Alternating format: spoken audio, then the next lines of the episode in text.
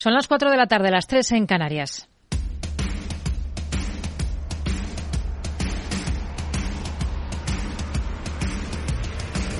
No decida lo que hará el mercado. No se salte las normas de su operativa. No se deje dominar por sus emociones. Mercado Abierto con Rocío Arbiza. Muy buenas tardes. Los precios en Estados Unidos siguen dando tregua, pero quizás no tanta como se esperaba. El IPC de enero baja hasta el 6,4% en tasa interanual, apenas recorta una décima respecto a diciembre y encadena, en todo caso, de este modo hasta siete meses seguidos de moderación. Pero el consenso del mercado esperaba una reducción más acusada. Y esto por lo que toca el dato interanual, porque en términos mensuales los precios han subido medio punto después del alza de una décima de diciembre, justo en un momento en el que se mira con lupa si las subidas de tipos de interés de la Reserva Federal tienen el efecto deseado en la contención de la escalada de la inflación. En este caso, eso sí, el repunte coincide con la expectativa del mercado. Quien más ha contribuido a ese repunte mensual de los precios ha sido la vivienda. Ha subido siete décimas con respecto a diciembre y acumula una subida interanual del 7,9% en Estados Unidos. Han repuntado los alimentos cinco décimas mensuales y un 2% la energía dos variables que si las excluimos nos dan una inflación subyacente en la primera potencia económica mundial en el 5,6% interanual, la cifra más baja desde diciembre de 2021, pese a que ha habido cuatro décimas de repunte en el primer mes del ejercicio en términos mensuales. Es la referencia clave del día, también de la semana para los mercados y hemos visto volatilidad tras su publicación tanto en el mercado de deuda como en el de divisas. A esta hora el dólar cede terreno. El euro repunta, por tanto, frente al billete verde se cruza en, cotas de 1,0754 unidades. Tenemos al bono a 10 años en Estados Unidos que muestra un rendimiento del 3,72% y en bolsa lo que tenemos en estos instantes es tono mixto para los índices, prácticamente plano el Dow Jones, el ligero recortes de apenas el 0,11% en el S&P 500, está subiendo en cambio el Nasdaq 100 un 0,67% en un día también marcado por la presentación de resultados en Estados Unidos. Enseguida analizamos las implicaciones que tiene este dato de IPC estadounidense. Enseguida vemos cómo puede condicionar los futuros movimientos de la Fed en un día en el que hemos tenido la confirmación aquí en Europa de que la eurozona ha esquivado la recesión, ha crecido un 0,1% en el cuarto trimestre del último ejercicio. En todo el año repunta a un ritmo del 3,5%, aunque nunca hay que confiarse porque, como indica la directora gerente del Fondo Monetario Internacional, Cristalina Georgieva, hay que pensar en lo impensable. Hay que pensar lo impensable. Todos tenemos que cambiar nuestra mentalidad para ser mucho más ágiles y mucho más orientados a construir resiliencia en todos los niveles para que podamos manejar mejor los choques económicos. Un día en el que de nuevo hemos visto fiebre compradora de letras en nuestro país. El Tesoro ha colocado más de 1.900 millones de euros y ha pagado casi un 3% por las letras a nueve meses y casi un 2,5% por el plazo a tres. Y un día en el que aquí el Consejo de Ministros ha aprobado esa subida en un 8% del salario mínimo interprofesional para este año hasta los 1.080 euros al mes. Yolanda Díaz, ministra de Trabajo, niega que esto vaya a destruir empleo he escuchado el mantra neoliberal desde el primer minuto diciéndonos que eh, el salario mínimo destruye empleo. No hay ningún dato que eh, advere semejante afirmación en ninguno de los sectores. No es verdad. Todo lo contrario. Eh, las evidencias científicas que tenemos a día de hoy es que el salario mínimo en España y en el mundo es la mejor herramienta para combatir la pobreza laboral. Mientras aquí en Capital Radio, Lorenzo Amor, presidente de ATA y vicepresidente de la COE, insiste, no cuestionan la subida, sino la cuantía. La consideramos prácticamente el doble de lo que nosotros habíamos propuesto, el doble de lo que va a subir la inflación este año, de la inflación prevista, y prácticamente casi el triple de lo que va a subir eh, el salario de los funcionarios públicos. Y todo en un día en el que en Bruselas se ha discutido sobre la futura reforma de las reglas fiscales que limitan déficit y deuda. El comisario de Economía dice que no hay un tiempo ilimitado para un pacto, que hay que avanzar ya en este asunto. Y en un día en el que si miramos a la bolsa española, el IBE se apoya en Telefónica para encauzar otra jornada de repunte. La operadora se anima al calor de posibles operaciones en el sector, al calor de la entrada de su socio británico Liberty en el capital de Vodafone con un 5%. Tenemos a esta hora al selectivo, el IBEX 35, con repuntes del 0,73% que le dejan de momento en 9.277 puntos. A partir de las cuatro y media de la tarde, en nuestro espacio FinTech del programa, vamos a acercarnos esta tarde a una compañía argentina, Veritram, enfocada en acelerar los procesos de transformación digital de la industria financiera. Hablaremos con su responsable para la región EMEA, Gabriela Anastasio. Una hora más tarde, a partir de las cinco y media, nuestra sección de fondos, hoy nos vamos a acercar a cómo marcha el ejercicio para las pequeñas y medianas compañías. Será de la mano de la gestora Lombia Capital. Estará con nosotros su socio y director de desarrollo de negocio, Francisco Rodríguez de Aquile. Y en el tramo final del programa, a partir de las seis, tendremos consultorio de bolsa. Estará con nosotros David Galán de Bolsa General. Esto es Mercado Abierto en Capital Radio. Comenzamos.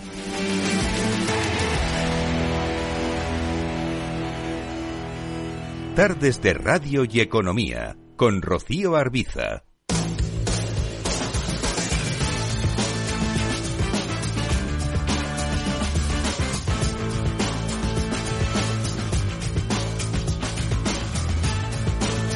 Comenzamos mirando a Estados Unidos, ligeros recortes para el S&P 500 de apenas el 0,06%. Tenemos al Nasdaq 100 con una subida del 0,75%, completamente plano el Dow Jones en 34.250 puntos en una jornada en la que estamos pendientes de varias referencias. Lo más importante, eso que les hemos contado, ese dato de IPC estadounidense, mientras Estados Unidos pide a sus ciudadanos con doble nacionalidad que dejen Rusia antes de que los envíen a Ucrania. Javier Luengo, muy buenas tardes. ¿Qué tal, Rocío? Muy buenas tardes. La Embajada del país norteamericano en Moscú insta a todos aquellos que puedan irse del país atacante en la guerra de Ucrania a irse inmediatamente por una serie de riesgos que no son capaces de explicar, también es verdad, pero que emanan, dicen, de la actual ofensiva en suelo ucraniano al este de la ex República Soviética. Joe Biden crea un equipo para estudiar los riesgos para la seguridad de los objetos volantes. Sí, bueno, entre risas en la Casa Blanca en rueda de prensa trata de cortar las especulaciones afirmando que en cualquier caso no hay indicios de actividad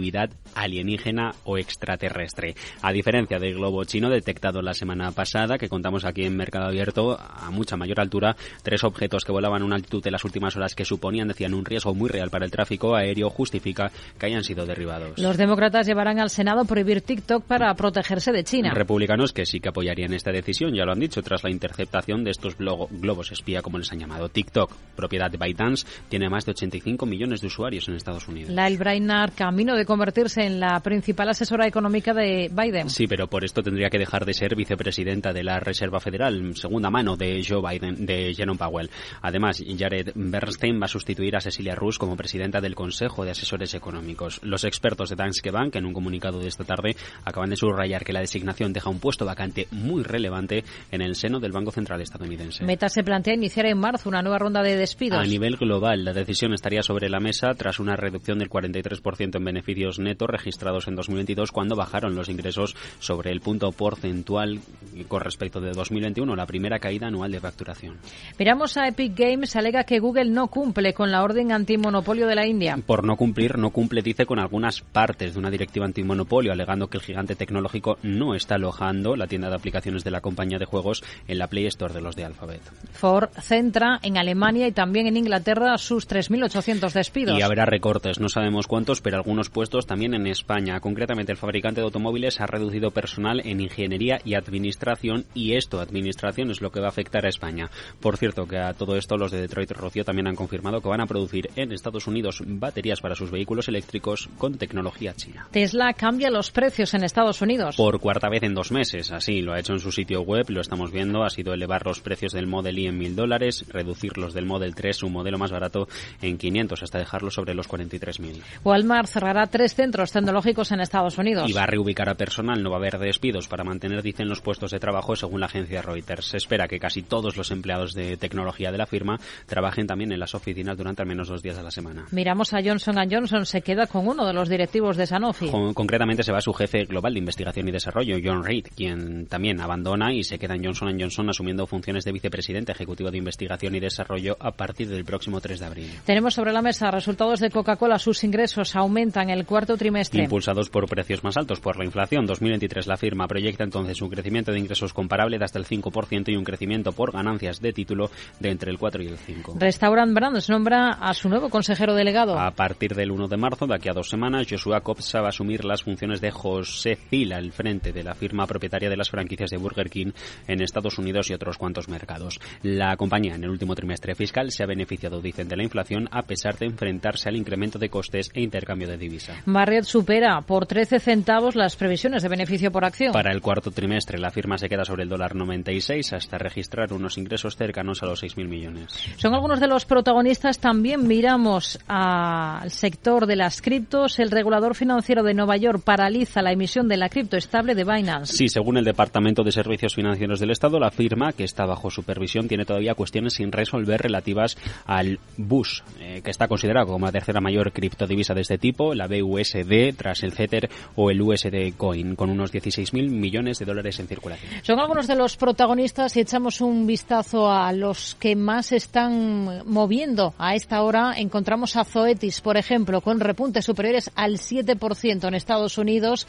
Tenemos una jornada positiva para Nvidia, más de un 4% está repuntando la compañía, lo mismo que Tesla. En el lado de las caídas hay otros títulos, como es el caso, por ejemplo, de Illumina, que está recortando por encima del 1,6%. En el S&P 500, dentro del Nasdaq, tenemos a Cadence Design con una subida superior al 6%.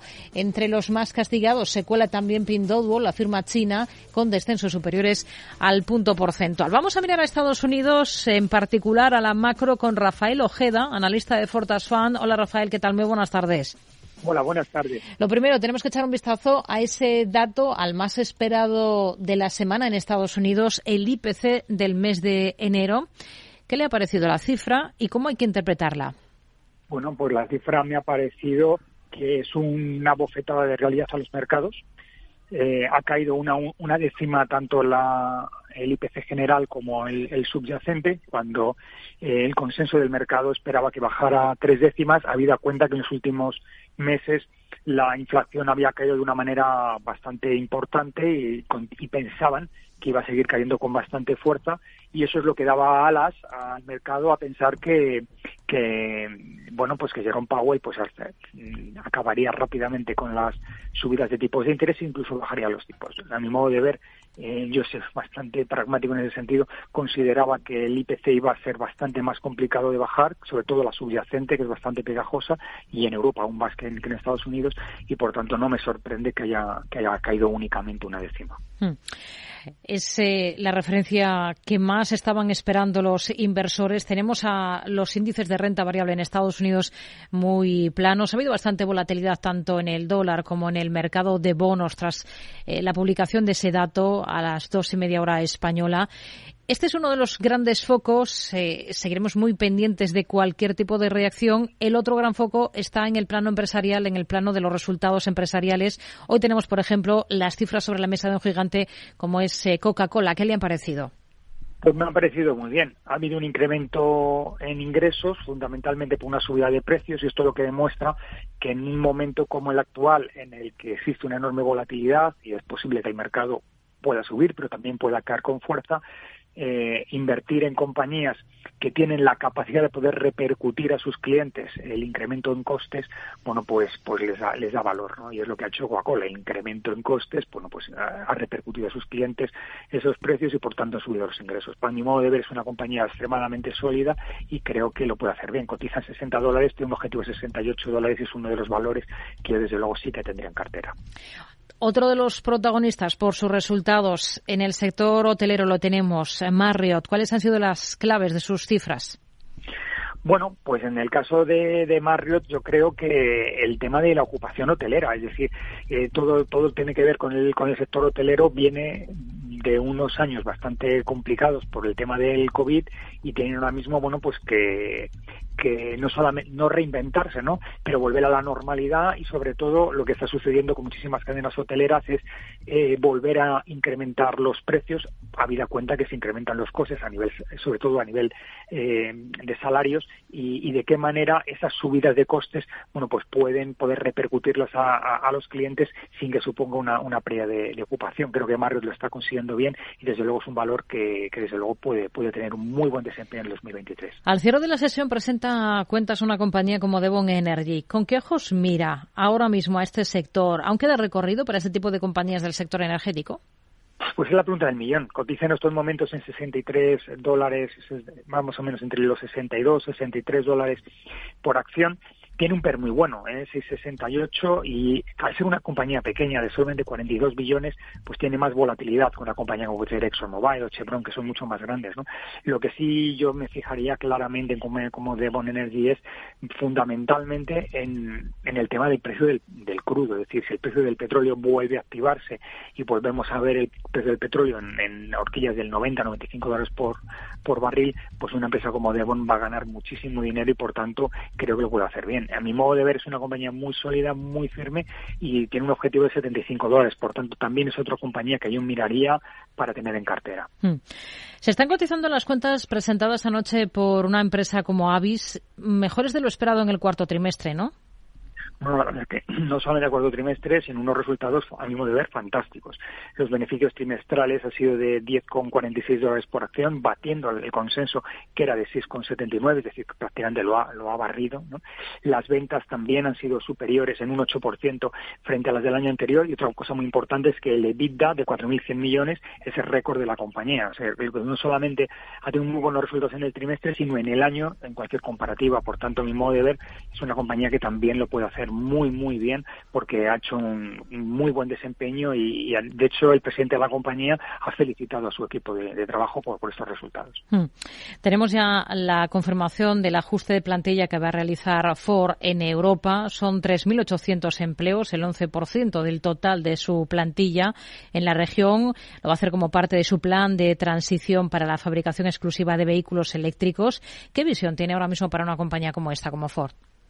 Bueno, pues el problema, como todas las compañías del sector, que tienen un poco que reinventarse, ha hecho un ajuste muy claro en temas de tecnología y en temas de administración. En, España afecta más administración que tecnología, en Alemania quizás más tecnología, pero el hecho de que el tema de las baterías se realice en Estados Unidos, pues yo creo que es un poco el por qué en Europa se van a hacer estos ajustes.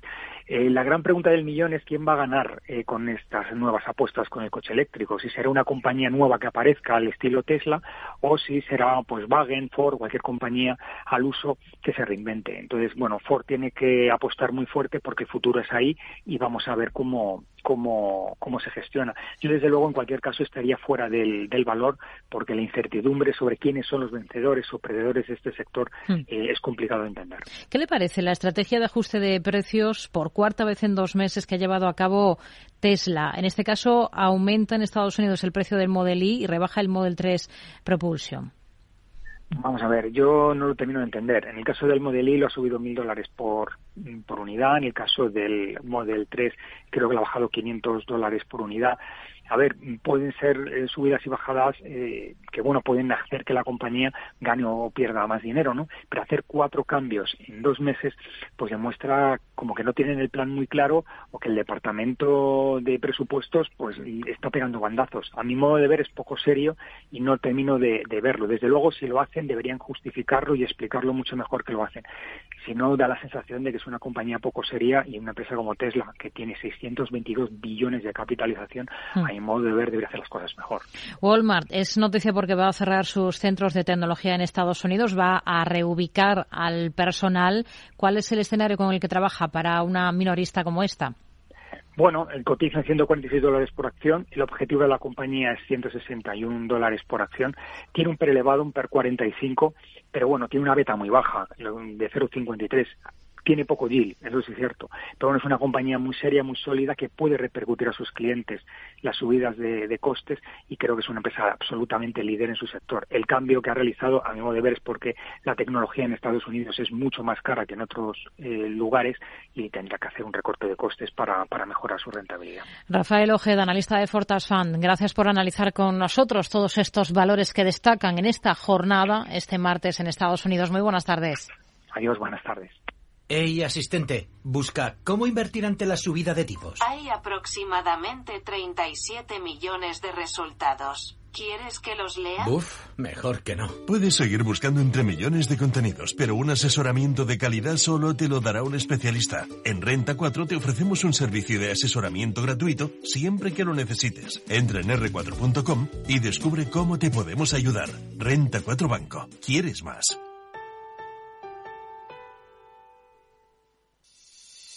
¿Te atreves a coger las riendas de tus inversiones? Caser Asesores Financieros te ofrece la oportunidad de unirte a un grupo de profesionales independientes. Tendrás a tu alcance todas las herramientas necesarias para disfrutar de un asesoramiento diferencial, con el respaldo de una de las aseguradoras líderes en el mercado. Caser Asesores Financieros, seguros de tu inversión. Contacta con nosotros en info@caserasesoresfinancieros.es o en el 91 762 3442. ¿Traerías tu hipoteca a Cuchabank si te mejoramos las condiciones? Consúltanos directamente. Cuchabank, tu nuevo banco. Más info en cuchabank.es. Mercado Abierto con Rocío Arbiza.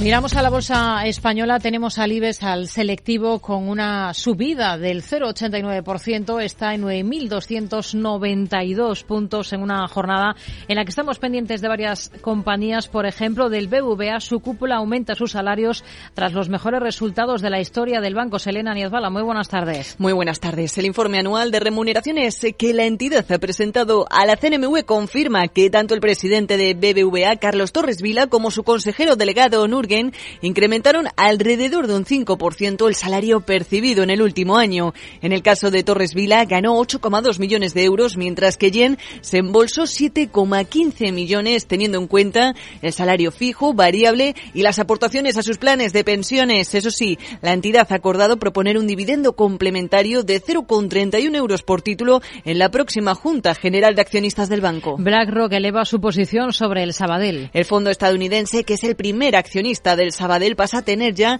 el 4,46% del banco representativo de 249,48 millones de acciones cuyo importe asciende a algo más de 291 millones de euros. Naturgy y Enagas se alían para invertir 400 millones en hidrógeno verde. A través de un consorcio ambas compañías destinarán este importe a la construcción de una planta de producción de hidrógeno renovable con un electrolizador de 280 megavatios en los terrenos de la central térmica de carbón de La Robla en León. Se espera que la inversión también genere alrededor de 50 puestos de trabajo. Iberdrola instalará comunidades solares para fomentar el autoconsumo. De esta forma, cualquier ciudadano tenga o no tejado en su domicilio y sin desembolsar una gran inversión inicial, podrá acceder a una comunidad solar de Iberdrola que le permitirá reducir su consumo energético hasta un 40%. Para ello, es necesario que las placas solares de esta infraestructura comunitaria estén siempre situadas a un máximo de dos kilómetros de cualquiera de las viviendas a las que abastecen. FCC se adjudica dos nuevos contratos valorados en 800 millones de euros. En concreto, se trata de dos eh, contratos ferroviarios en Rumanía licitados por la Compañía Nacional de Ferrocarriles. El objetivo es que los trenes que pasen por los tramos en los que se llevarán a cabo las obras alcancen una velocidad de 160 kilómetros horas para los trenes de pasajeros y de 120 kilómetros hora para los de mercancías. Greenergy adquiere el 60% de la estadounidense Sophos Haber. La adquisición se ha producido tres años antes de lo previsto. De esta manera, la española ya tiene el 100% del capital de la desarrolladora de, pro de, proyectos fotovoltaicos y de baterías con sede en Alabama. Sofos pasará así a ser filial de Greenergy en Estados Unidos y a denominarse Greenergy As. Hoy tenemos dentro del IBEX a Telefónica destacando en positivo con una subida que supera ahora mismo el 3,8%. ArcelorMittal también repunta por encima de los tres puntos porcentuales. El mayor castigo es para Mafre. En la última sesión con muy buen tono, hoy cede más de un 1%, un 1,31% hasta 1,95 euros. Vamos a mirar a la bolsa española con Ignacio Cantos, director de inversiones de Atele Capital. Ignacio, muy buenas tardes. Buenas tardes. Bueno, de momento tenemos tono positivo para el IBEX, es el índice que mejor tono registra hoy entre las plazas europeas, está repuntando más de un 0,90%, tratando de acercarse de nuevo hacia la cota de los 9.300 en un día en el que todo el mundo ha estado muy pendiente, mirando de roja a Estados Unidos, a ese dato de IPC. ¿Cómo lo ha visto? Bueno, pues bien, eh, la verdad es que sale o sea, la, sale clavado con, lo, con la expectativa. Es verdad que la tasa queda dos décimas por encima por la revisión al alza del, del mes anterior, ¿no? Con lo cual, bueno, pues eh, eh, no es una buena noticia que, bueno, baja una décima incluso con, con respecto al mes anterior. No es una buena noticia que el descenso no sea más acusado, pero en cualquier caso eh, vemos que sigue la senda descendente, ¿no? Que era un poco la, la, clave que, que, queríamos, ¿no? De ahí esa reacción inicial saliendo un poco más alto a la baja, pero luego pues un poco más estudiado el dato y viendo que bueno que era algo del mes anterior pues hmm. el mercado ha recuperado la senda Telefónica está subiendo con fuerza liderando las alzas del IBEX esta jornada su socio en Reino Unido acaba de hacerse con un 5% de Vodafone en el mercado británico ¿cómo hay que interpretarlo esto? Bueno, yo creo que probablemente eh, por el tipo de compañía que es eh, Liberty, pues pues hay que interpretarlo como como una como una inversión. Yo creo que no habría que ir más allá, pero es verdad que agita el mercado de las telecomunicaciones con Vodafone, que es una compañía que se ha quedado un poco poco fuera de, lo que sería, no, no, digo de mercado, pero sí un poco fuera, no puede presentar ofertas convergentes y eso le está perjudicando. Aquí en España es verdad que los números tampoco han sido buenos en los últimos tiempos y bueno, queda una compañía un poco coja, ¿no? Y, y de hecho, pues vemos que, que no solo es Telefónica la que lo hace bien en, eh, en bolsa este, este día, ¿no? Sin más, sino más bien el sector a nivel europeo. En todo caso, Telefónica es de las más rezagadas en toda esta euforia compradora de los últimos meses, en el caso español. ¿Ustedes qué potencial le ven? Bueno, es verdad que el sector de las telecos está muy retrasado a nivel a nivel europeo no eh, yo creo que eh, deberíamos ver como hemos comentado siempre no esto es algo ya recurrente que si hubiera una forma de que las operadoras eh, no tuvieran que hacer la inversión, toda la inversión en las nuevas redes, en los nuevos estándares y, lo compartieran con aquellos que se benefician, como son pues las empresas de software, las empresas eh, de internet, etcétera, etcétera, pues seguramente tendrían un mejor comportamiento, pero mientras esto no sea así, pues seguirán sufriendo algo. Hmm. Mm, nos fijamos también en otra compañía, como es el caso de BBVA, porque va a proponer a sus accionistas que aprueben el reparto de un dividendo bruto de 0,31 euros en la Junta del próximo mes de marzo. ¿Le siguen viendo potencial a la entidad en bolsa, al BBVA? Bueno, es verdad que va a tener un comportamiento muy bueno. Esa apuesta que hizo hace unos años por el desarrollo digital le ha salido bastante bien y también incluso bueno, pues Turquía este año está algo más tranquilo y México está funcionando muy bien, ¿no?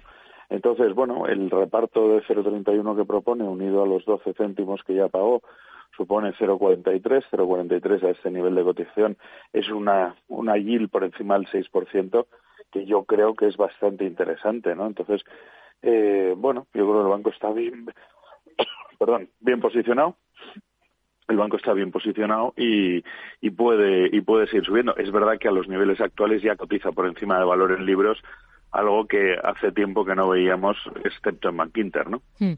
Tenemos otros valores en el punto de mira. Grifols, por ejemplo, también entre los mejores esta jornada durante prácticamente toda la sesión. Ahora mismo está repuntando algo más de un 2%. ¿Qué le gusta y qué no le convence de este valor? Bueno, ayer vimos resultados en Estados Unidos de uno de sus rivales que fueron buenos. Se supone que eso debería llevar a que también los resultados de Grifols, especialmente por la parte de Talecris, eh, salgan buenos, ¿no? Entonces, yo creo que el año pasado sufrió mucho que ese elevado nivel de endeudamiento pues hace que eh, los inversores lo, lo hayan puesto en el, en el foco.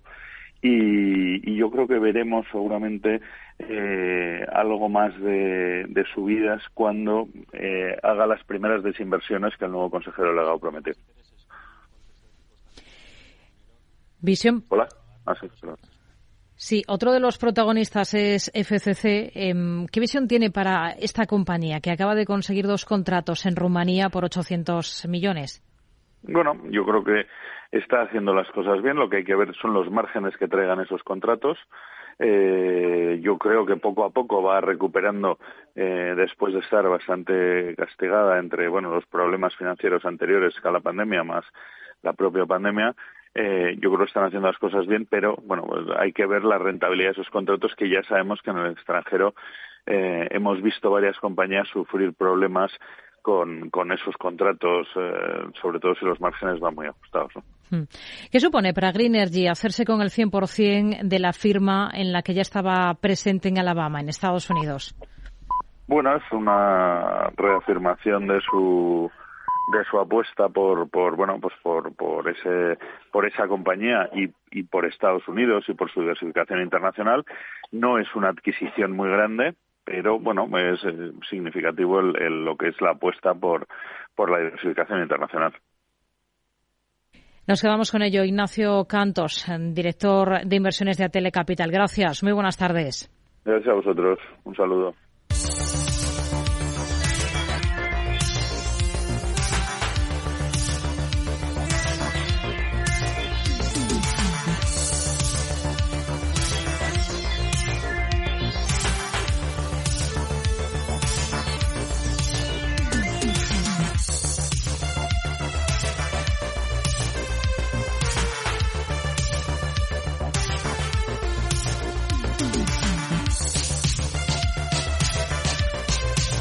Miramos al resto de plazas del viejo continente. ¿Cómo está la situación a esta hora? Tenemos tono positivo generalizado. Según las pantallas de CMC Markets, el CFD del DAX está repuntando más de medio punto porcentual. Tenemos al selectivo de la bolsa francesa, al CAC 40, con alzas del 0,80%. Londres también en positivo, con subidas en esa misma línea del 0,7% y la plaza italiana también en positivo con avances para el FTSE del 0,62%. Es un día también marcado por resultados en Europa. Selena Niezbala. Así es, eh, Rocío, la jornada en la que el protagonismo excedido de nuevo a los resultados empresariales cobra protagonismo hoy precisamente con unos inversores que reciben a la baja las cuentas de la alemana ThyssenKrupp al reducir su beneficio casi un 30% en su primer trimestre fiscal y tras ganar 75 millones. Eh, del mismo modo, los inversores se toman con prudencia una caída mayor de la esperada de las ganancias subyacentes del cuarto trimestre en el productor noruego de aluminio Norsk Hydro. La directora ejecutiva de la compañía, Haile Meret, ha reconocido además en un comunicado que el entorno es impredecible y que por tanto prefieren abstraerse de hacer comentarios infundados. Mucho mejor es acogida en cambio la noticia de que el grupo turístico TUI consigue reducir sus pérdidas en el primer trimestre de su ejercicio fiscal hasta los 256 millones de euros y que planea devolver sus deudas estatales con una ampliación de capital. Buenas eh, noticias también, en este caso para Volkswagen, después de que un tribunal regional de Alemania haya decidido desestimar un caso encabezado por Greenpeace contra la automovilística que pedía al fabricante de automóviles que endureciera sus objetivos de emisiones de carbono por violar, decían, sus libertades fundamentales a través de su impacto en el cambio climático. Todo ello en un día en el que Siemens se estrena como una de las primeras empresas alemanas en emitir un bono digital en una blockchain pública dotada de 60 millones de euros y con un vencimiento de un año. En la bolsa italiana, por su parte, el protagonismo en esta sesión recae sobre Enel tras lanzar con éxito un bono de doble tramo vinculado a la sostenibilidad eh, por valor de 1.500 millones de euros, mientras que en el caso de la aseguradora francesa AXA, eh, las noticias recaen sobre una información de, de un ERE, en concreto aquí en España, que se basará como en otras ocasiones, en prejubilaciones y en ceses incentivados. Por el momento, eso sí, se desconoce a cuántos empleados afectará y ya es oficial. La aerolínea Air India, propiedad del grupo Tata, ha informado este martes de la compra de 250 aviones de Airbus, 40 de ellos del modelo A350 y los restantes de la serie 320 Neo. Según fuentes del mercado, se espera que complete la adquisición de naves con otro pedido de 250 aviones, en este caso a Boeing.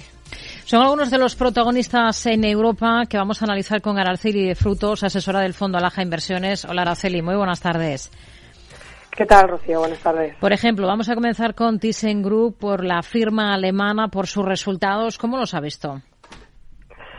Bueno, pues eh, sí, la verdad es que eh, Thyssen está siendo bastante castigada esta jornada de por el mercado. Es una compañía que la verdad es que está en un proceso de reestructuración, ¿no? De cambios y más en estos cambios vienen, eh, bueno, eh, em, dirigidos a estar más focalizada en, en acero y en una eh, empresa multitax, ¿no?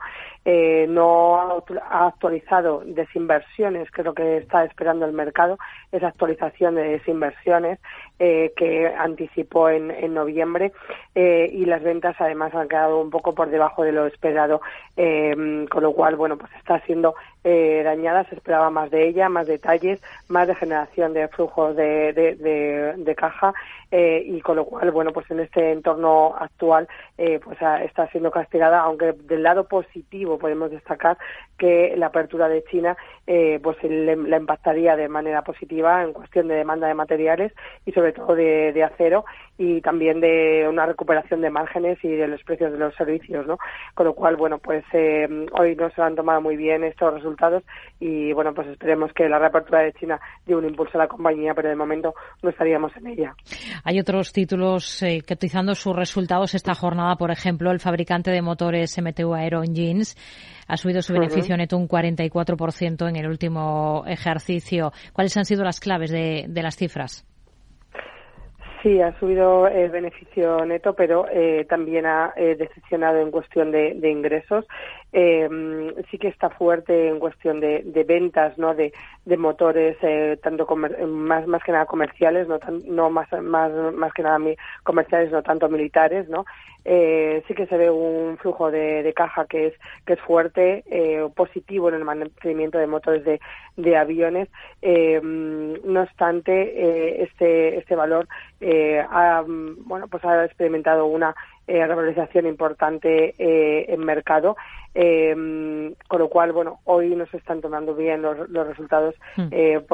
en, mercado, Mm, no obstante, eh, también ha aumentado el dividendo, con lo cual es positivo. Eh, sí que estaríamos en la industria de Aerospace and Defense, eh, sobre todo por la recuperación también de, China, que es un factor clave y fundamental para, para esta industria.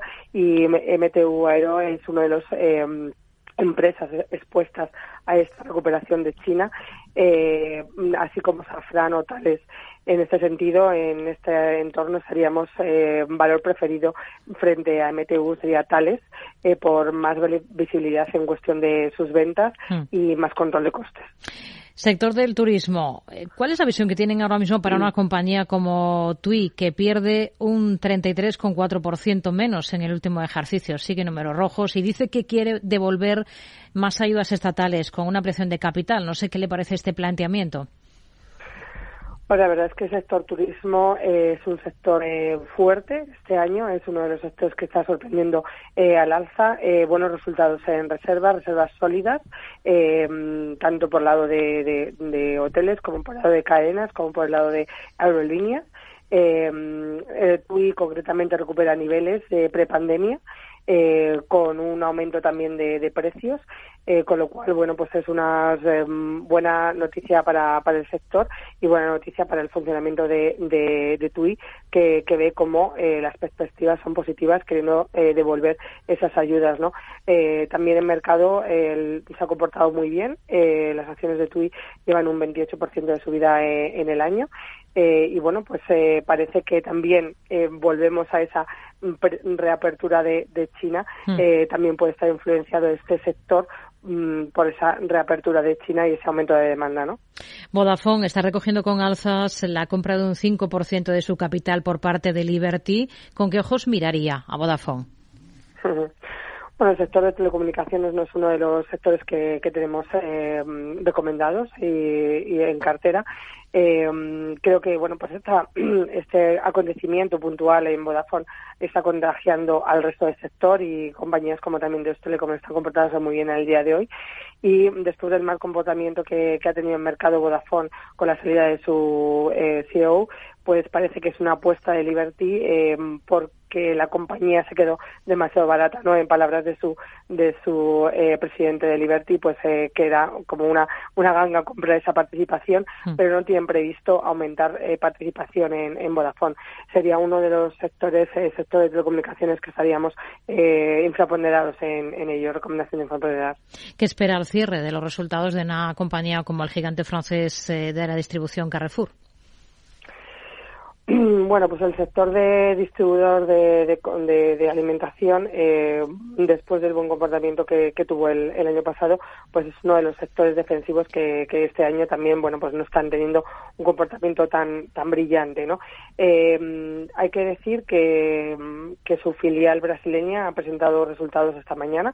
Eh, recordamos que su filial brasileña es el 40% de, del EBIT del grupo Carrefour y, bueno, pues ha publicado ligeramente eh, en línea tanto en EBITDA como en, ingresos, eh, con lo cual nos queda focalizarnos ¿no? para, el, para este resultados de Carrefour del grupo en su evolución en, en Francia y mm, a ver si continúa con esta generación de flujos de caja y sobre todo mm, ver el margen y el endeudamiento de la compañía. Creemos que existen otras opciones como pueden ser eh, Tesco o como pueden ser Jerónimo Martins para estar en este sector eh, frente a, a Carrefour. Araceli de Frutos, asesora del Fondo Alaja Inversiones. Gracias. Muy buenas tardes. Muchísimas gracias a vosotros. Buenas tardes. Tenemos ya reacción de uno de los responsables de la FED, del presidente de la FED de Richmond, Thomas Barkin, que asegura que el dato de IPC de hoy, que muestra que los precios se aceleraron en el mes de enero, muestran también que el aumento anual ha seguido disminuyendo de forma paulatina, por lo que ha estado en línea con las expectativas de la Reserva Federal. ¿Qué es ir más allá? Con Arval podrás llegar donde te propongas de la forma más sostenible y darle a tu empresa todas las soluciones de movilidad que necesite, asesorando con las mejores opciones de movilidad para las distintas necesidades de tu flota, con vehículos electrificados, bicicletas, coche compartido. Arval, la transición energética arranca aquí. Más información en arval.es. Mercado Abierto con Rocío Arbiza.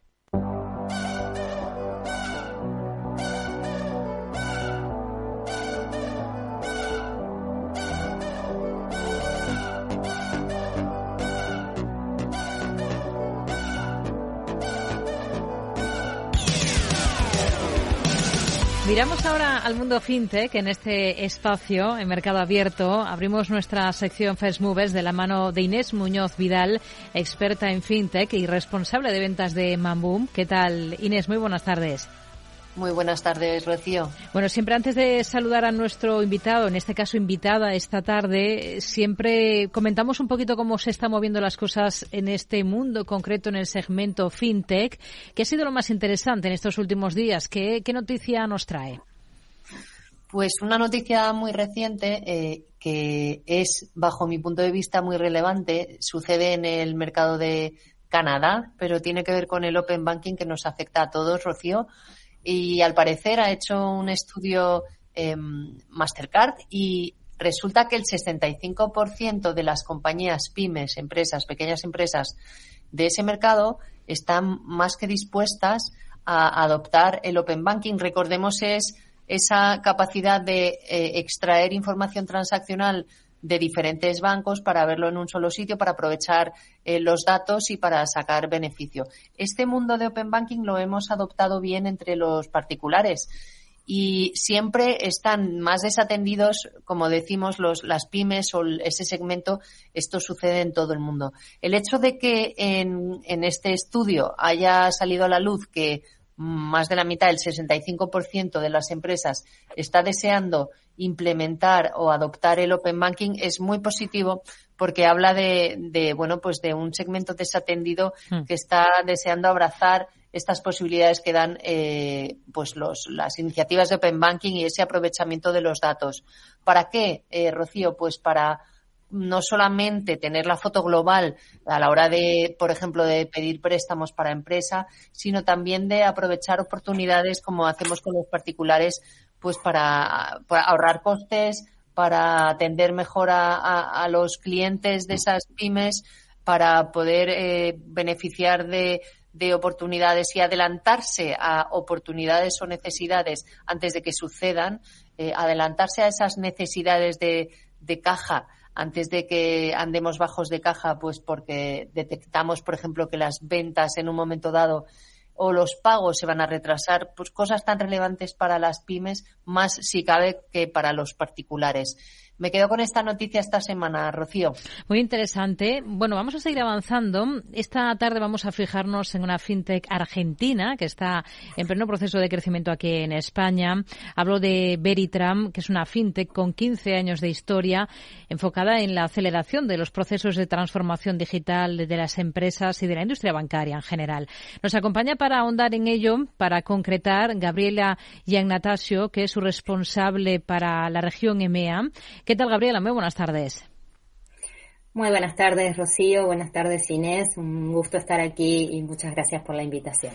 Bueno, solo hemos dado un titular muy genérico de lo que hacen ustedes. Explíquenos un poquito más cuál es esa propuesta de valor de Veritram. Vale. Veritran es una compañía tecnológica global eh, que es pionera en el desarrollo de soluciones digitales para la industria financiera. Contamos ya con más de 17 años de, trayectoria liderando la transformación digital y estamos presentes en todo el continente americano, desde la Argentina hasta los Estados Unidos y en Europa. Eh, y bueno, lo que tenemos es una, ofrecemos soluciones eh, para digitales para la industria financiera y gracias a nuestra plataforma Low Code lo que creamos son estas soluciones de negocio de manera más rápida, más sencilla y más segura, ¿no? Impulsando la, la innovación de, de, los bancos alrededor del mundo, llegando a, a miles de usuarios, a millones de usuarios que realizan miles de millones de transacciones seguras cada año, ¿no? Esta plataforma de, de, software low code, como nos habla, eh, permite crear aplicaciones digitales de negocio en tiempo récord. Nos señala Correcto. sin necesidad, entiendo, de, de contar con programadores. ¿Cuánto tiempo? ¿De qué tiempo estamos hablando? A ver, nosotros lo que ofrecemos no comercializamos nuestra plataforma low code, sino lo que hacemos es utilizarla para ofrecer soluciones de negocio eh, a través de la plataforma low code, ¿no?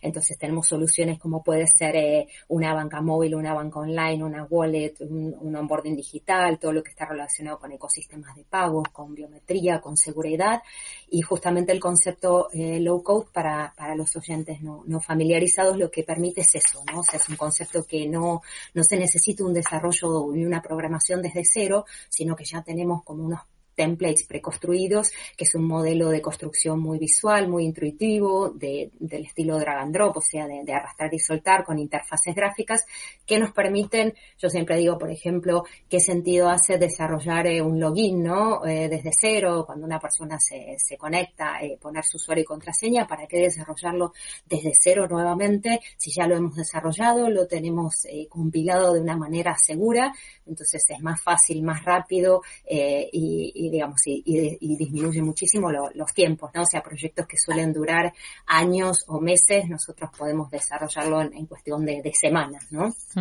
Eh, por lo tanto, eh, ayudan, en este caso, a clientes bancarios principalmente a desarrollar sus propias herramientas digitales, eh, todo lo que va en sus páginas web, sus aplicaciones eh, móviles de una manera estandarizada. Eh, esta es una necesidad que se agudizó especialmente en pandemia. No sé si ahora se ha desinflado la demanda o no. Eh, la verdad es que no, Rocío. Eh, esto eh, ha crecido, la pandemia lo que ha hecho es acelerar esta necesidad de, transformación digital, pero, pero es una tendencia que continúa.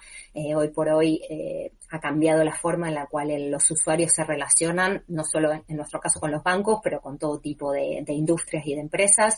El usuario demanda cada vez experiencias mejores, sin fricciones, sencillas, quiere estar conectado a la hora que quiere, cuando, cuando le es conveniente. Entonces este cambio ha seguido creciendo y además no basta solo con, con, tener una buena aplicación o un buen canal digital, sino que esto requiere una mejora constante, una necesidad de renovarse constante, de agregar nuevas funcionalidades y lo que pasa muchas veces es que, que el cuello de botella suele ser justamente ¿no? el, el, área de IT del, del banco o de la empresa, la escasez de talento digital, tener que hacer estos desarrollos desde cero mm, con seguridad y, y con rapidez, que no es sencillo. Entonces todo eso hace que, digamos que soluciones como, como las que podemos ofrecer nosotros o, o que están en el sector eh, sean, sean realmente importantes para poder acompañar ¿no? en esta transformación digital hmm. que de nuevo no, no, no, no hay vuelta atrás. Inés. Muy buenas tardes, Gabriela. Muchas gracias por estar aquí. Mm. Buenas tardes.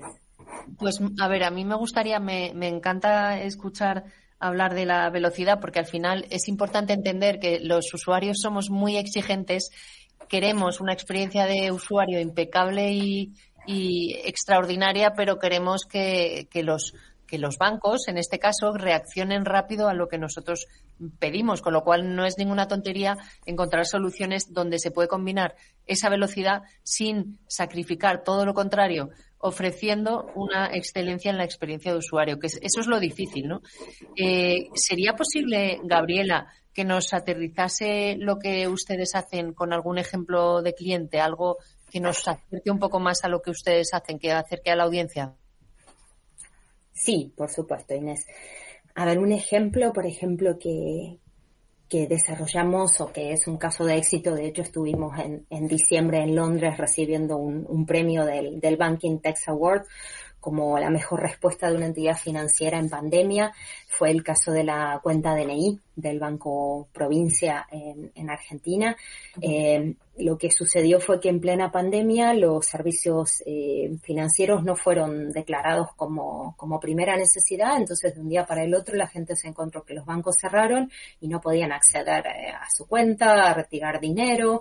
Eh, entonces, ¿qué pasó? En el caso de Argentina, eh, en esta ocasión, no todo el mundo está, no tiene el alto grado de bancarización por ahí que puede haber aquí, no hay gente que todavía por ahí no utiliza una tarjeta o no tiene una cuenta, entonces se necesitaba eh, en cuestión de semanas rápidamente permitir que toda esta gente acceda a eh, ya sea una cuenta, una tarjeta y lo que se hizo, como la gente no podía ir físicamente al banco, se desarrolló una solución que fue una wallet inicialmente para que la gente pudiese hacer un onboarding 100% digital, o sea, darse de alta a través de, de su móvil. Eh, y Mm, con esta alta se le asociaba gratuitamente una cuenta, una tarjeta y la persona podía realizar cobros y pagos ya sea entre personas, en comercios, recargar tarjeta de viajes, pagar servicios y bueno, todo tipo de transacciones eh, y esto se realizó en plena pandemia en cuestión de semanas, ¿no? Eh, pensemos que hoy por hoy esta aplicación ya casi dos años después, un poco más de dos años después, tiene 6 millones de usuarios y bueno, excelentes eh, calificaciones de los usuarios, una de las aplicaciones más, más descargadas financieras de la, de la Argentina. Bueno, esto por poner un ejemplo, ¿no? De la velocidad y la rapidez y, y todas las funcionalidades y, la, y los usos que se le, que se le puede dar, ¿no? Fantástico ejemplo, Gabriela, sobre todo porque eh, cuando vemos estos casos en los que la tecnología se convierte en una aliada eh, que puede aportar tanto valor, en este caso evidente, eh, pues, pues al final es, es muy inspirador, ¿no? Yendo un poco por esta línea, Gabriela, eh, hace unas semanas leíamos su visión, la visión de Beritran y, la suya, podíamos leer respecto a las tendencias de la banca digitalizada en 2023. ¿Podría compartirnos o hablarnos de una de estas tendencias que usted destacaría, eh, elegir alguna que a usted le, le inspire especialmente?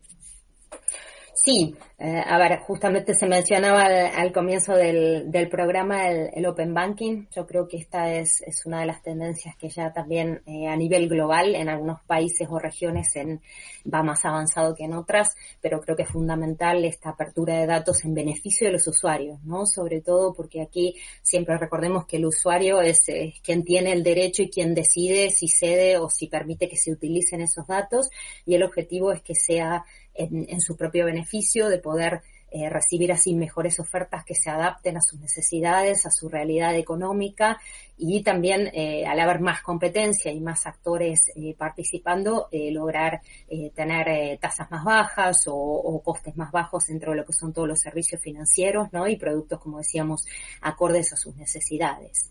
Uh -huh. Y relacionado con, con, esto también está todo lo que es la hiperpersonalización, ¿no? Cuando hablamos eh, siempre detrás de, cada usuario o de cada cliente, según como, como lo consideremos, pero hay una persona, ¿no?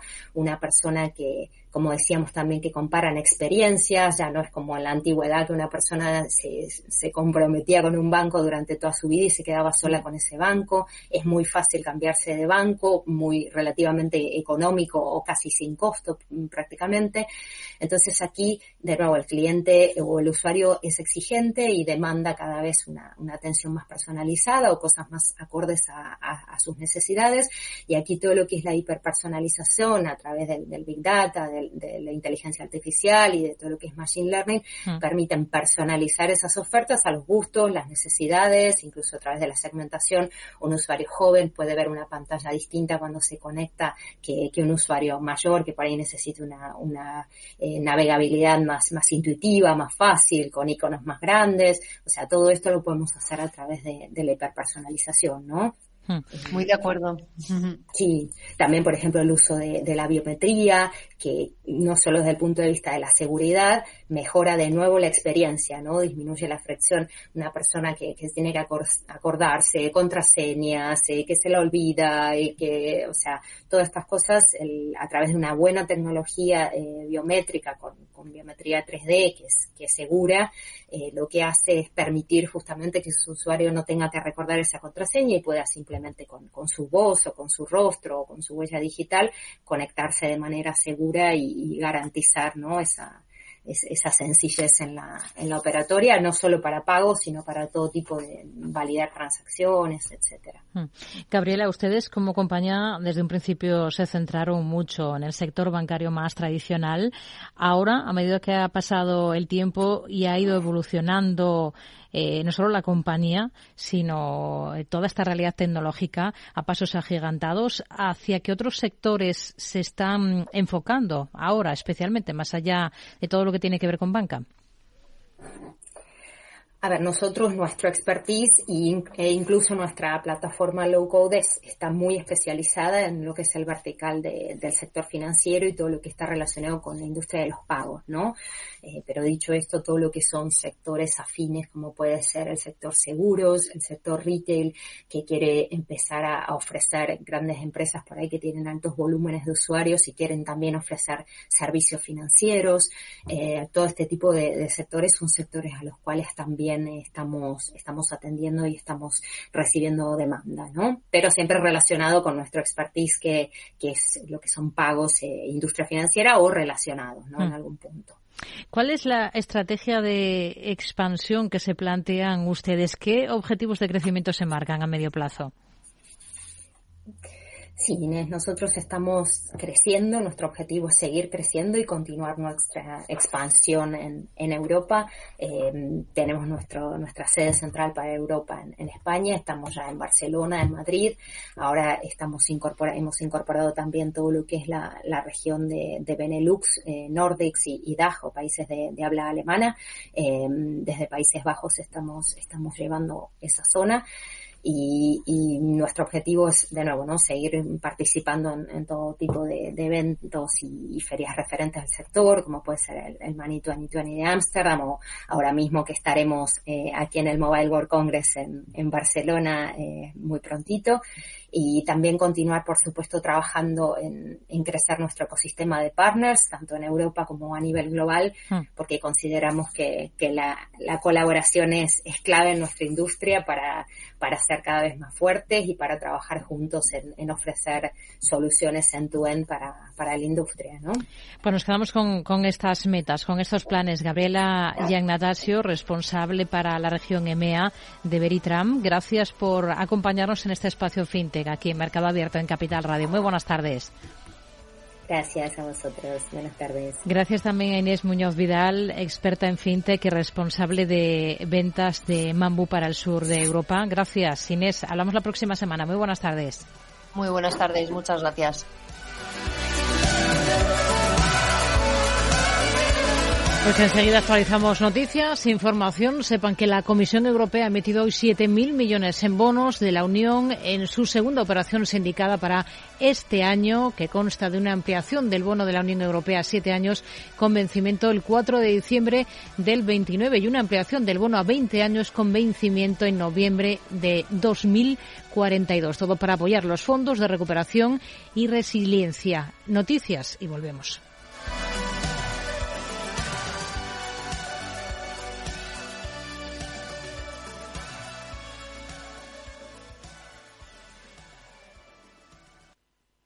Lauri, decidido. La despedida la hacemos en Gandía. Prepara el bikini. Lauri, que en Gandía vive el ex de Jesse. Que nos vamos a Málaga. Lauri, que no. Que dan mal tiempo. A Bilbao. Pinchos y party. Lauri, una cosita. Que al final es despedida conjunta. Te hago administradora del grupo que no puedo más. En Renfe tenemos más de 1500 destinos para que siempre puedas llegar a donde quieras llegar. Nadie te da más. No todos los trenes son como Renfe. Renfe, tu tren. ¡Vaya acción! ¿La has visto? ¿Qué acción? ¡Una acción gratis! Ahora consigue una acción gratis por hacerte cliente de XTB y descubre cómo se siente un inversor en bolsa. Descarga la app de inversión de XTB, hazte cliente, haz tu primer depósito de cualquier importe y disfruta de tu acción gratis para empezar a invertir. Invertir implica riesgos. Términos y condiciones de la promoción en xtb.com. Conecta Ingeniería es el programa que acerca la ingeniería a la sociedad. Todos los miércoles de 10 a 11 de la mañana en Capital Radio con Alberto Pérez. Conéctate.